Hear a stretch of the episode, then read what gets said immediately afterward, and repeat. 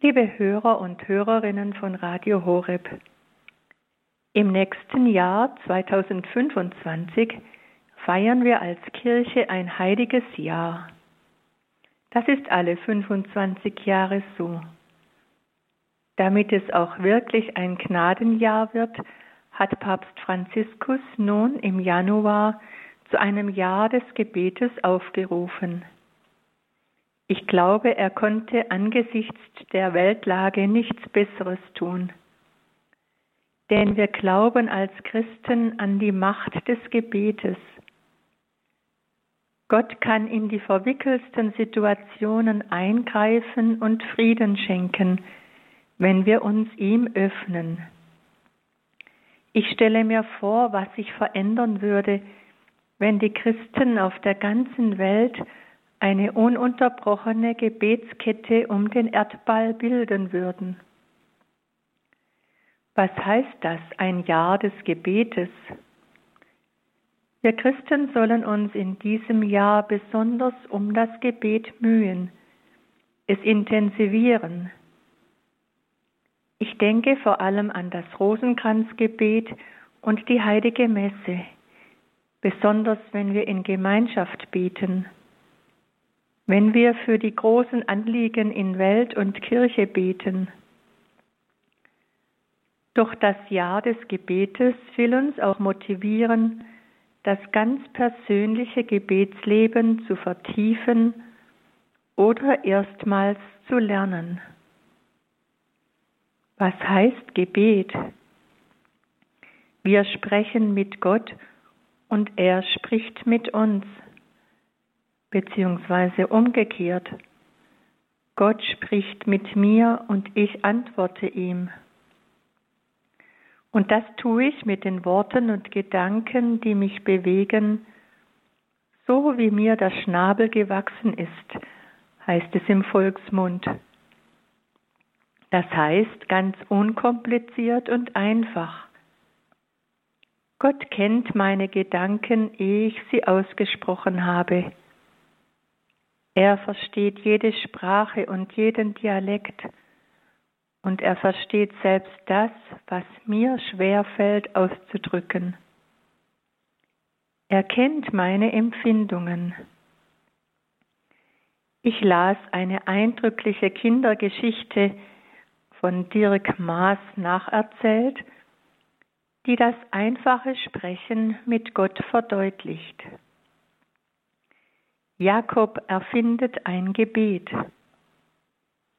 Im Garten neben dem Haus sitzt Jakob auf der Schaukel, schaukelt und murmelt vor sich hin, Ich bin da, du bist da, wir beide sind da. Jakob steigt von der Schaukel herunter und hüpft auf einem Bein. Ich bin da, du bist da, wir beide sind da. Hm. Er setzt sich an die Hauswand und probiert stillsitzen. Und wenn ich gar nichts tue, wenn ich ganz still bin, ich bin da, du bist da, wir beide sind da. Jakob ist zufrieden. Es stimmt immer. Er geht wieder schaukeln. Ich bin da, du bist da. Jakobs Vater kommt vom Büro heim. Na, da bist du ja, Jakob. Jakob lässt sich nicht stören. Grüß dich. Ich bin da, du bist da, wir beide sind da. Der Vater fragt verwundert, ist das ein neuer Abzählreim? Nein, sagt Jakob, das ist ein Gebet, das ich gerade erfunden habe. Der Vater staunt. Ein Gebet? Ja, sagt Jakob, weißt du, die Gebete, die wir im Kindergarten und in der Schule gelernt haben, die sind langweilig, immer dieselben. Und manche passen nur zum Essen oder nur zum Aufwachen in der Früh. Ich habe ein Gebet erfunden, das immer passt. Lieber Gott, ich bin da, du bist da, wir beide sind da. Soweit die Erzählung, Jakob erfindet ein Gebet. In dieser Erzählung kommt uns eine kindliche Leichtigkeit entgegen, doch sie birgt eine große Wahrheit. Letzten Endes sind wir alle Kinder vor Gott.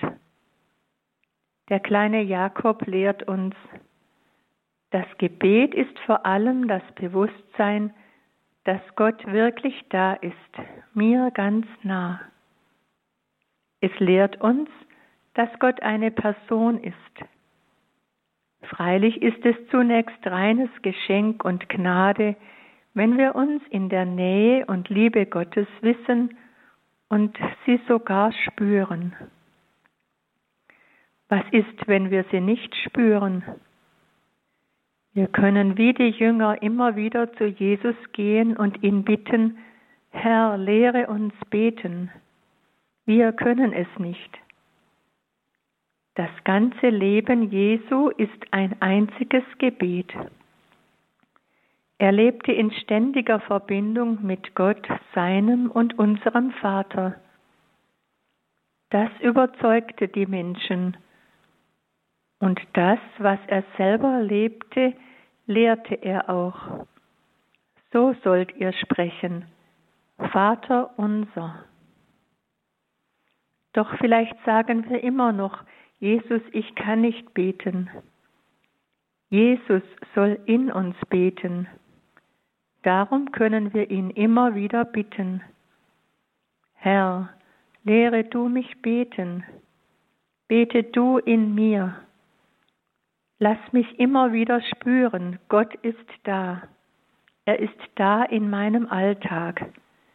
Er ist da am Tag und in der Nacht, in meiner Familie, bisweilen in meinem Chaos. Er hält das Schicksal meines Lebens in seiner Hand, in gesunden und kranken Tagen. Herr, lehre mich glauben, dass Gott mein Vater ist Amen. Liebe Hörer und Hörerinnen, so wünsche ich Ihnen und mir, dass uns das Jahr des Gebetes zusammenführt und stark macht in den großen Nöten der Zeit.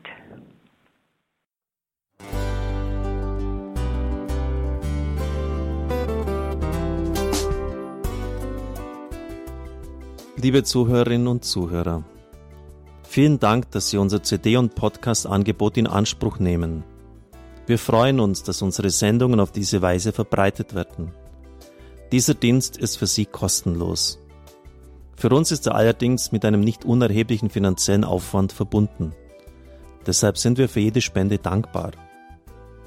Alle Bankverbindungen unserer Spendenkontos können Sie über unsere Homepage horeb.org unter dem Menüpunkt Spenden einsehen.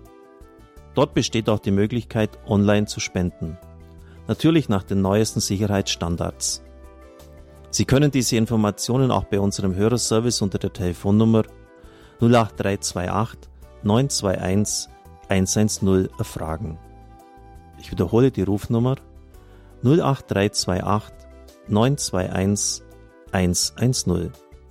Vergelt's Gott für Ihre Unterstützung. Ihr Pfarrer Kocher.